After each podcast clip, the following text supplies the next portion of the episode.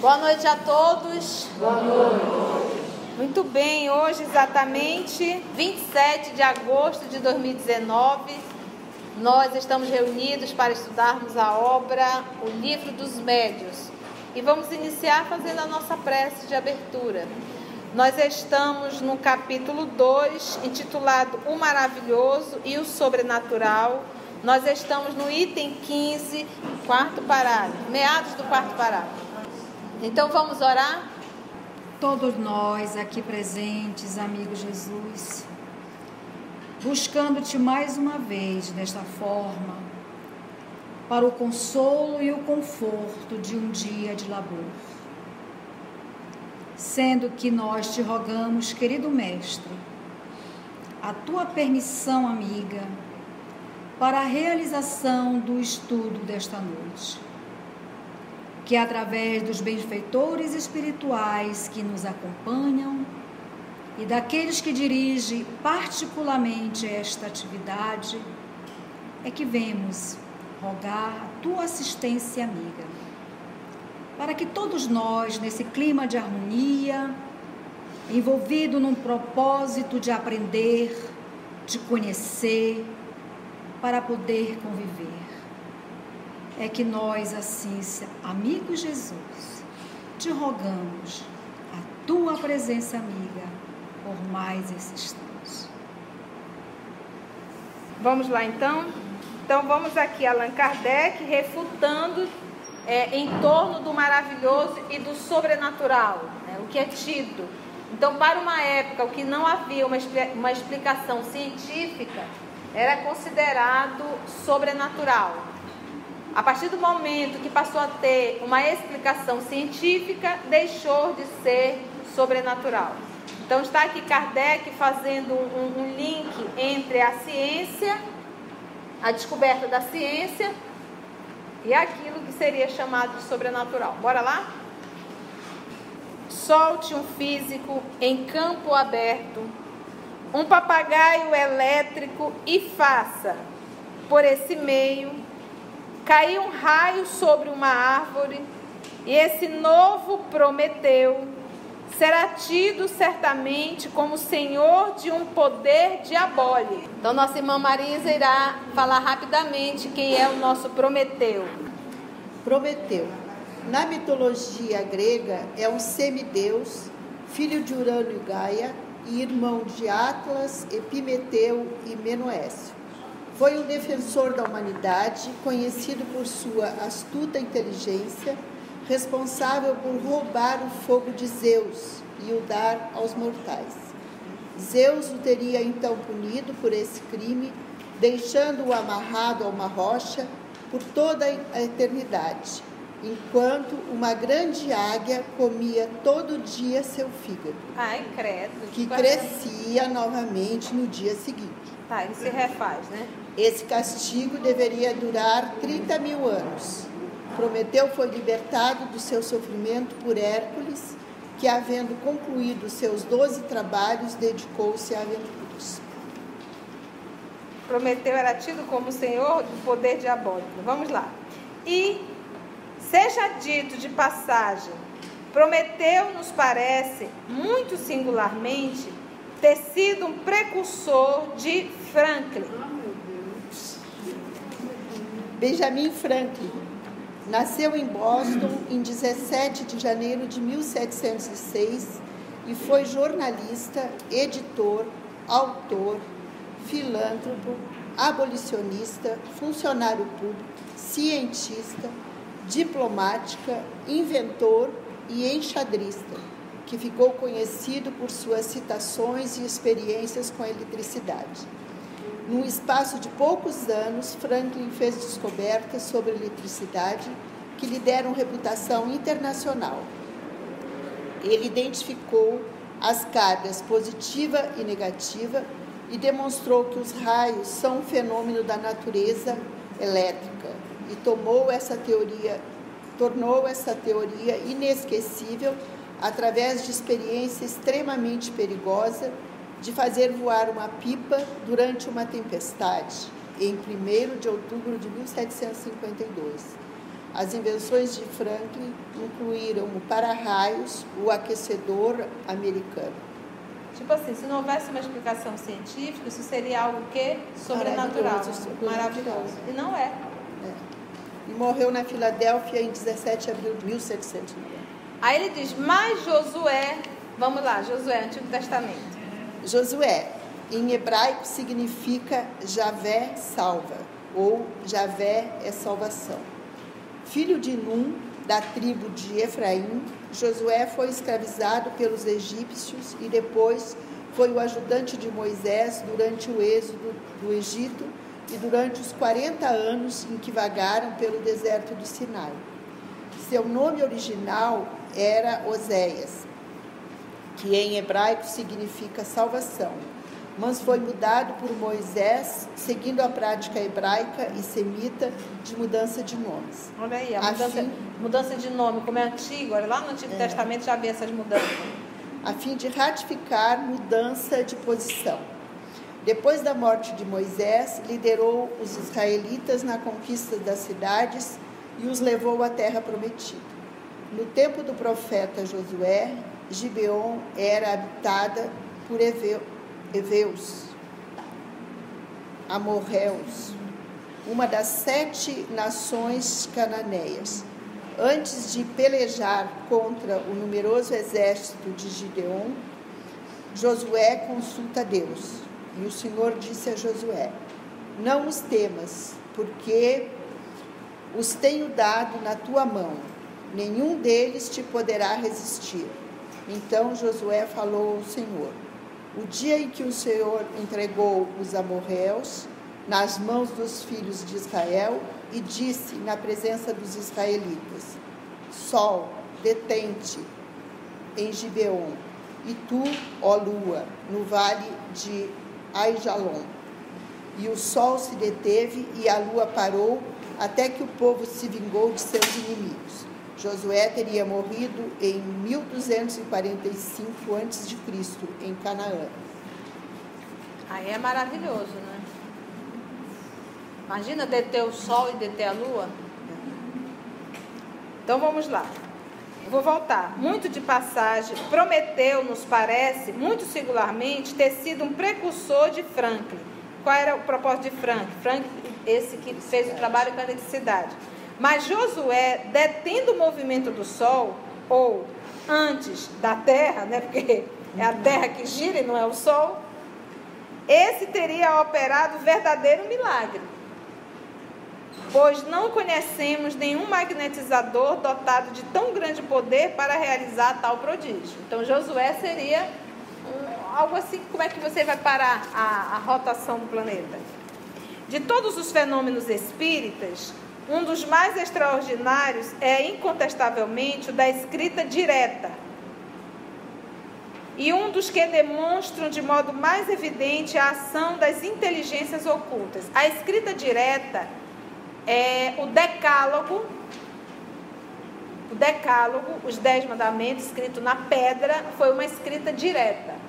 O médio de efeito físico era Moisés, mas não havia caneta. Foi se formando na pedra, é escrita direta. Allan Kardec fez os testes. Ele pegava uma folha de papel, algumas pessoas pegavam folha de papel em branco, fechavam a folha, colocavam dentro de um cofre. Logo depois abriam, lá estava a folha com textos escritos. né? Então, se ma- materializava inclusive a tinta para que pudesse fixar no papel. Então, na escrita direta, que nós vamos chamar de pneumatografia, não há a mão do médium. Eles materializam, inclusive, a própria tinta.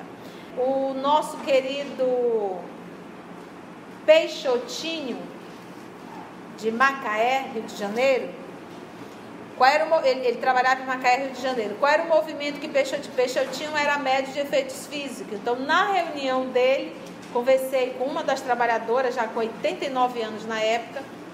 O que, que ela nos contou? Eles deixavam, durante a reunião mediúnica, papel e caneta. Eles deixavam o papel e a caneta.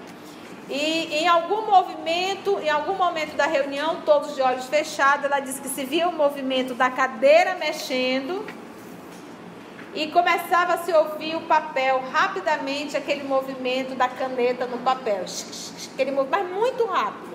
E ali se ficava o texto. Então, o espírito, no caso, que então utilizava o fenômeno da escrita direta, nesse caso ele usava a tinta, a caneta que ficava ali à disposição. Em alguns casos não, eles, eles materializam inclusive a tinta. Então o nome disso é chamado de escrita direta ou pneumatografia. É necessário a presença do médio de efeito físico? Sim. É indispensável, sempre. Para todo movimento material de efeito físico, é necessário que esteja presente ou na, na, na redondeza médios de efeitos físicos. Ok? Estamos juntos? Diz que Kardec, que o da escrita direta e um, é, e um dos que demonstram de modo mais evidente a ação das inteligências ocultas. Ocultas porque não, não se mostram.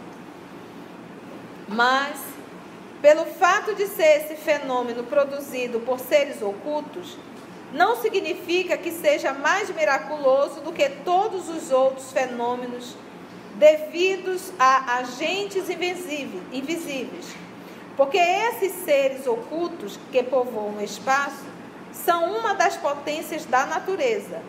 Potência cuja ação é incessante sobre o mundo material. A ação é incessante sobre o mundo material.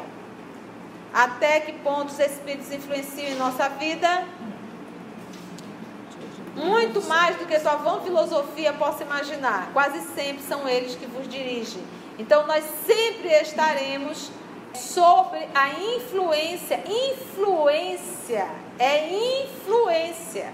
O Espírito não vai tomar partido, ele não vai dizer, ele não vai fazer, ele me dá uma ideia, ele me influencia. Quem realiza sou eu.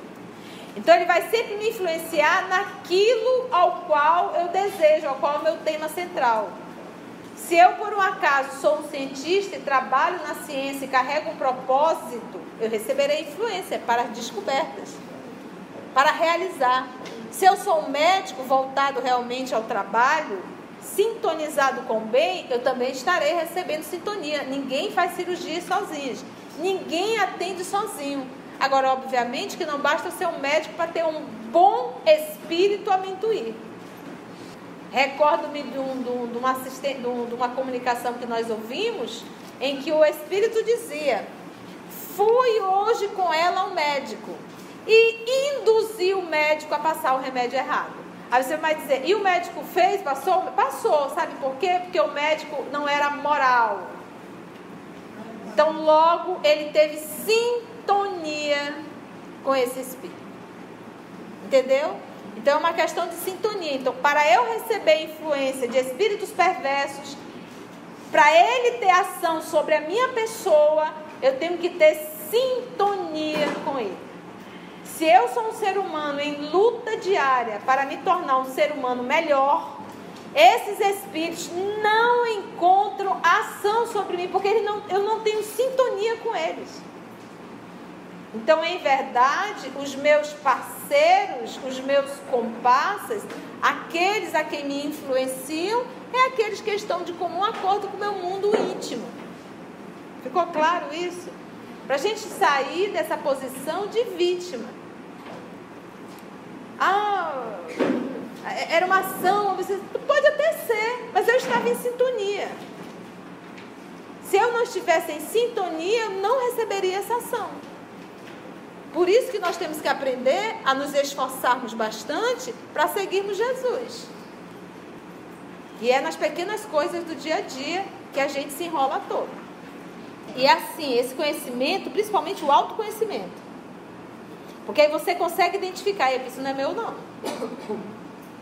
Por isso a questão 919 do livro dos Espíritos. Qual, qual, qual meio mais eficaz que o homem tem nesta terra de evitar o mal, de evitar cair nas, nas tentações e, de certa forma, crescer, evoluir? Esse o sábio da antiguidade já te disse: conhece-te a ti mesmo.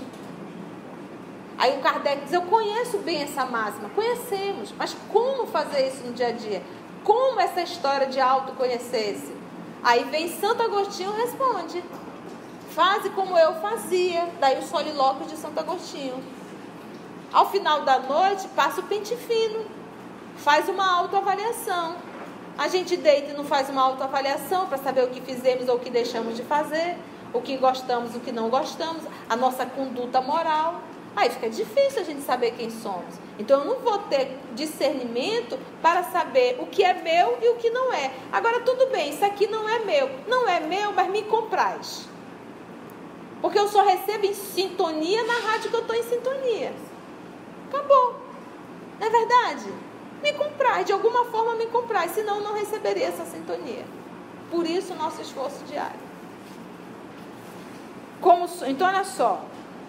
Potências cuja ação é incessante sobre o mundo material, como sobre o mundo moral tanto o mundo material quanto o mundo moral. O mundo material, gente, as descobertas de forma científica é o mundo material. Eles também estão influenciando. Sempre sobre o cuidar do corpo, o destruir do corpo, a inspiração para a dependência química. Vamos lá, vamos lá, vamos lá. Por aí vai. Mas também há uma influência no mundo moral. Esclarecendo-nos a respeito dessa potência, o Espiritismo nos dá a chave de uma infinidade de coisas não explicadas e inexplicáveis por qualquer outro meio e que, a falta de explicação, passaram por prodígios nos tempos antigos. A falta de explicação passaram por prodígios nos tempos antigos. Do mesmo modo, que o magnetismo ele nos revela uma lei, se não desconhecida, pelo menos mal compreendida. Ou, melhor dizendo, de uma lei que não se conhecia, embora se conhecessem os seus efeitos, porque desde que o mundo é mundo, desde que o homem passou a ter consciência da sua própria existência, ele passou a ter contato com o mundo espiritual chamando outros nomes. Não chamava espírito. Eram outros nomes, mas sempre existiram esse movimento com o mundo dos espíritos. Sempre. Até o fato de nós lermos o Antigo Testamento, nós vamos nos depararmos várias vezes, várias vezes, com o contato do homem físico com o ser espiritual.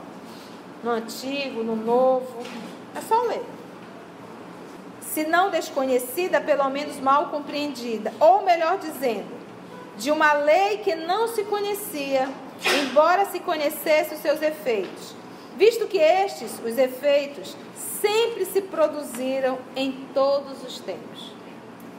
Tendo a ignorância da lei gerado a superstição. A ignorância, porque não sabe explicar, isso acabou virando uma o quê? Superstição.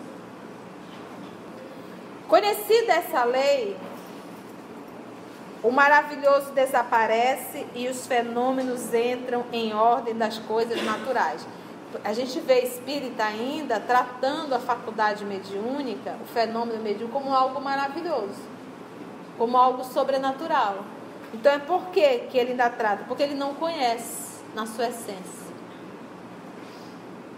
Aí ele é aquela pessoa meio que fascinada, sabe? Se fascina por tudo se fascina pelo fenômeno, se fascina pelos pseudos médios, se fascina, por quê? Porque não conhece. Se conhece, sai da linha do sobrenatural. O médico fala uma coisa, a pessoa fica, uau, você viu o que ele falou? Meu Deus, é isso. E aí acaba virando seguidor daquele médico, né? Falta de estudo. Eis porque os espíritas, ao fazerem que uma mesa se mova ou que os mortos escrevam, não, não opera o maior milagre do que opera o médico que restitui a vida a um moribundo, ou o físico que faz cair o raio. Aquele que pretendesse, com auxílio dessa ciência, fazer milagres, ou seria ignorante do assunto ou um trapaceiro. Kardec pega bem pesado aqui. Aquele que quiser fazer dessa doutrina, dessa ciência, um movimento de milagres, ele é um ignorante ou ele é um trapaceiro. Então vamos lá para o 16? Os fenômenos espíritas, assim como os fenômenos magnéticos, tiveram que passar por prodígios antes que se lhes conhecesse a causa. Ora, do mesmo modo que os céticos, os espíritos fortes, isto é, os que gozam do privilégio exclusivo da razão e do bom senso, então, espírito forte era denominado às pessoas intelectuais, as pessoas inteligentes, tá? Isso que ele diz, exclusivo da razão e do bom senso, não admitem que uma coisa seja possível desde que não a compreendam. É por isso que todos os fatos considerados prodigiosos são objeto de suas zombarias, dos intelectuais, tá? Então, se ele não consegue entender, se aquilo não consegue ser explicado, então ele zomba, aquilo não pode ser real. Visto que a religião contém grande número de fatos desse gênero, não creem nela, na religião, porque quantos absurdos a igreja teve que enfiar a goela abaixo. A primeira, não é o sol, né? É o sol que gira em torno da terra. E quantos absurdos? O homem surgiu do barro, literalmente, e depois Deus dormiu, ele tirou a mulher da costela dele. E aquilo dali, aquela metáfora, aquela parábola, que é, pra, é uma parábola, não é ciência. Mas a parábola foi transformada em ciência. Então você imagina na cabeça de um cientista que estava ali acompanhando a evolução da espécie com Darwin, tem que aceitar uma situação dessa. E eles estavam lidando com fatos. Então, esse povo que chama de espírito forte, que são as pessoas intelectuais, inteligentes, começaram a ficar avessa à religião. É por isso que todos os fatos considerados prodigiosos são objeto de suas zombarias. Visto que a religião contém grande número de fatos desse gênero, não creem nela e daí a incredulidade absoluta, não há mais que um passo. Não há mais que um passo. Explicando a maioria desses fatos, o Espiritismo lhes dá uma razão de ser. Vem, pois, em auxílio da religião, ao demonstrar a possibilidade de certos fatos que, por não terem mais o caráter miraculoso, nem por isso deixam de ser menos extraordinários e Deus não fica sendo menor nem menos poderoso por não haver derrogado suas leis. Então, se eu vejo essa mesa levantar, essa cadeira levantar, eu vou dizer, gente, Deus derrogou a lei, porque essa mesa estaria sobre a ação do quê? Qual é a lei? Da gravidade. Uma vez que sobe, dizer, e aí, quebrou? Não, a gente explica como é que acontece. A gente vai explicar como é que acontece isso que ação sobre essa mesa, como que isso acontece. E é natural. É um, os espíritos não, não fazem parte da natureza, então logo os fenômenos espirituais estão dentro da natureza. O que a, diferença aí é que eu não os conheço, mas eu não posso dizer que é sobrenatural. Passa a ser sobrenatural porque eu não conheço. A partir do momento que eu explico que o conheço de forma científica, deixou de ser sobrenatural deixa de ser menos extraordinário e Deus não fica sendo menor nem menos poderoso por não haver derrogado suas leis. De quantos gracejos não foram objeto as levitações de São Cupertino? São José de Cupertino. Seu nome era José de Cupertino e nasceu em 17 de junho de 1603 como Giuseppe Deza, em Cupertino, diocese de Nardo, perto da cidade de Nápoles, na Itália. Após várias tentativas de entrar na vida religiosa, era considerado ignorante e sem cultura. O irmão burro, como às vezes era chamado, foi aceito no convento franciscano em Grotela, onde ele foi ordenado em 1628. Sua vida tornou-se uma série de visões e êxtase, as quais aconteciam em qualquer local e a qualquer hora, pelo som do sino de uma igreja, pelo som de uma música sacra, pela simples menção do nome de Deus ou da Virgem Maria, ou ainda a menção de eventos da vida de Cristo, como a Sagrada Paixão. Ele, por vezes, levitava e flutuava como um pássaro, daí ele ser o padroeiro dos aviadores e passageiros de avião já sabe, gente, vai viajar, cola em São Cupertino. O Papa Urbano VIII encontrou-se com ele em eh, Grotela e ele, ao ver a imagem de Nossa Senhora, entrou em êxtase. O Papa, que falava aramaico, fez perguntas complicadas, às quais ele respondeu na mesma língua. Em aramaico, não é? Com grande sabedoria e naturalidade. Depois deste episódio, ele passou a ser muito respeitado e por várias vezes foi consultado pelos exegetas da igreja sobre questões muito controvertidas e o irmão burro respondia a todas como se fosse um luminar na matéria. Vocês, vocês entenderam, né? Ele era uma pessoa muito ignorante, muito burro, nenhuma instituição da própria igreja queria aceitá-lo. Os franciscanos aceitaram ele e se depararam o quê? Num excelente médium. Uhum. Então, quando ele é, responde em, na língua aramaica, que fenômeno é esse? Quem lembra o nome? Xenoglossia. Uhum. E é tão interessante, isso dentro da igreja, gente. Um fenômeno dentro da igreja. E é tão interessante que para a faculdade ficar verdadeiramente autêntica, ele era uma pessoa naquela encarnação extremamente ignorante. Ele entrando num processo profundo em que o inconsciente libera uma encarnação anterior, pode, pode ser sim. Como é que a gente vai saber, Conceição, se é, é a probabilidade de repetir sempre? Acaba repetindo, porque o inconsciente dele não vai liberar uma personalidade completa. O inconsciente ele vai liberar um quadro específico. O que, que eu estou querendo dizer? Vamos dizer que numa encarnação anterior eu tenha sido morta estrangulada tá? Então isso está gravado, está muito forte no meu inconsciente. Então vamos dizer que eu seja médico, vou para um transe mediúnico e lá eu venho naquela situação do estrangulamento. Aí o dirigente vai atender, vai acudir, tá, tá, tá, BBB, tudo bem. A pessoa vai sentir tudo. Passa algum tempo, lá volta o estrangulamento de novo. Então, se isso ficar repetitivo, esse estrangulamento, ou morreu muito espírito estrangulado, estou brincando, a probabilidade é que seja um fenômeno da própria alma dela uma recordação, um trauma que ela traz, que está muito forte, que no momento que ela entra em transe, o inconsciente libera aquele quadro, e não uma personalidade inteira a conversar, entendeu? Então, quando é esse movimento, por exemplo, ele, ele vai falar em aramaico e ele vai responder as perguntas que o sacerdote está fazendo.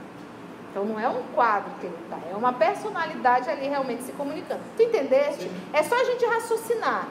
Então, quando eu falo é, é um fenômeno anímico, é um fenômeno da própria alma, é uma lembrança, a pessoa não tem consciência disso. É um trauma, é uma situação que ela traz no momento que ela entra em transe e o inconsciente libera. Mas será sempre um quadro, será sempre a mesma situação.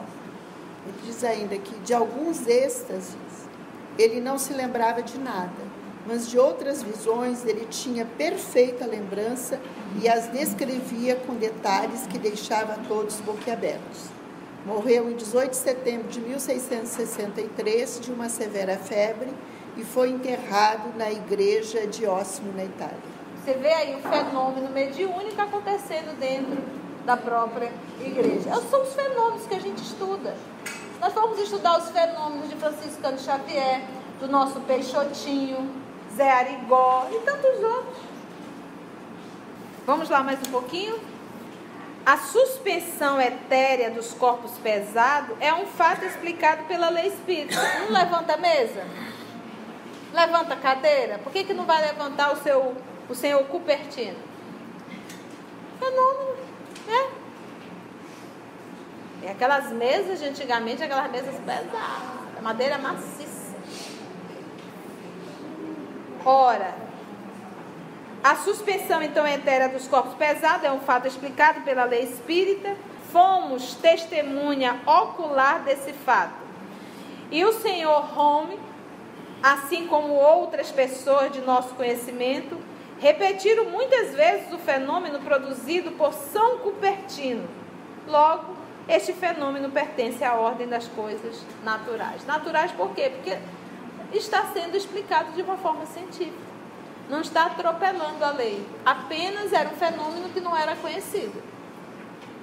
Entre os fenômenos deste gênero, precisamos colocar em primeira linha as aparições, porque são as mais frequentes. Então é muito comum, a maioria aqui são trabalhadores da instituição. Então a pessoa chega com você e diz que viu um espírito uma vez. E você, porque não participou do estudo de O Livro dos Médios, vai dizer para a criatura que ela é médio. Você vai arder no mármore do inferno. Nunca diga a ninguém você é médio, porque nem Kardec fez isso. A gente provoca às vezes um problema enorme na cabeça de quem nós falamos. Então, o fato de eu ter visto um espírito uma vez, ou duas vezes, ou três vezes o mesmo espírito, é uma aparição e eu posso estar num processo de obsessão. Terminando a obsessão, eu nunca mais vejo o espírito. A pessoa, é a mesma coisa a pessoa chegar dentro da instituição espírita incorporando, se batendo todo, se batendo todo. Aí você, olha, ela é média, ela é média. Quem disse? Ela está no processo obsessivo. Uma vez o tratamento sendo. E detalhe, um processo complicado. Uma vez fazendo o tratamento, ela poderá ser média ou não. Ela nunca mais incorpora. Então, o que, que nós aprendemos com Kardec? Para saber se alguém é médio, ele dizia: teremos que experimentar. Mas o que nós mais encontramos no movimento espírita é pessoas mais evoluídas do que Allan Kardec, porque tem uma visão, sabe Deus, do que, e diz assim: você é nerd. Então não digam, por favor. Se já passou pelo EOS, por misericórdia, não façam isso. Então eu sou médio, aí você brinca e diz, todos nós o somos em um grau qualquer. Porque todos nós recebemos influências dos Espíritos. Agora, se a senhora está a me perguntar se a senhora é médio ostensiva, só o tempo poderá dizer. Porque ainda tem aqueles outros que é a auto-obsessão, ele quer porque quer ser médio. E se você diz que é, a pessoa já tufa o peito e já sai medicando todo mundo. Já sai dizendo, olha, eu estou sentindo, da espírita sendo seu lado, e já vai. Aparições. Porque são as mais frequentes. Está vendo? É algo até frequente. Quem nunca viu um fantasmazinho, como o pessoal diz, né? Quem nunca viu te chama de fantasma, fantasma, né? Todo mundo viu um espírito rápido, um espírito atravessado, uns vê isso. Todo mundo tem uma história para contar. São as aparições. A de Salete, vamos ver a Nossa Senhora de Salete. Nossa Senhora de La Salette, em francês Notre Dame de La Salette, é o nome dado a Maria nas suas aparições na montanha de La Salette, departamento de Isère, na região dos Alpes franceses. Os dois pastorinhos, Maximin Giraldi e Melanie Calvati, haviam recebido uma muito limitada educação e tiveram uma visão da Virgem Maria numa montanha perto de La Salette, Ou França. seja, todo espírito luminoso. Mulher é rotulado logo de quem? Nós vamos ver, nós vamos ver isso muito nas obras de André Luiz. Aparecia a nossa querida, vamos lá, não, não, do livro Missionário da Luz, era Cipriana. E teve a outra também, tivemos a Cipriana. Aparecia a Cipriana, o Espírito já dizia, mãe, mãe santíssima. Ela dizia, não, sou só tua irmã. Calma teu coração, né? Nem tanto. Então aparecia o Espírito iluminado, o povo já, já era Nossa Senhora, né? Então ninguém sabe se realmente seria, mas talvez um espírito bem evoluído, né? Então eles ah, viram a Maria né, em 19 de setembro de 1846, por volta das 3 horas de tarde.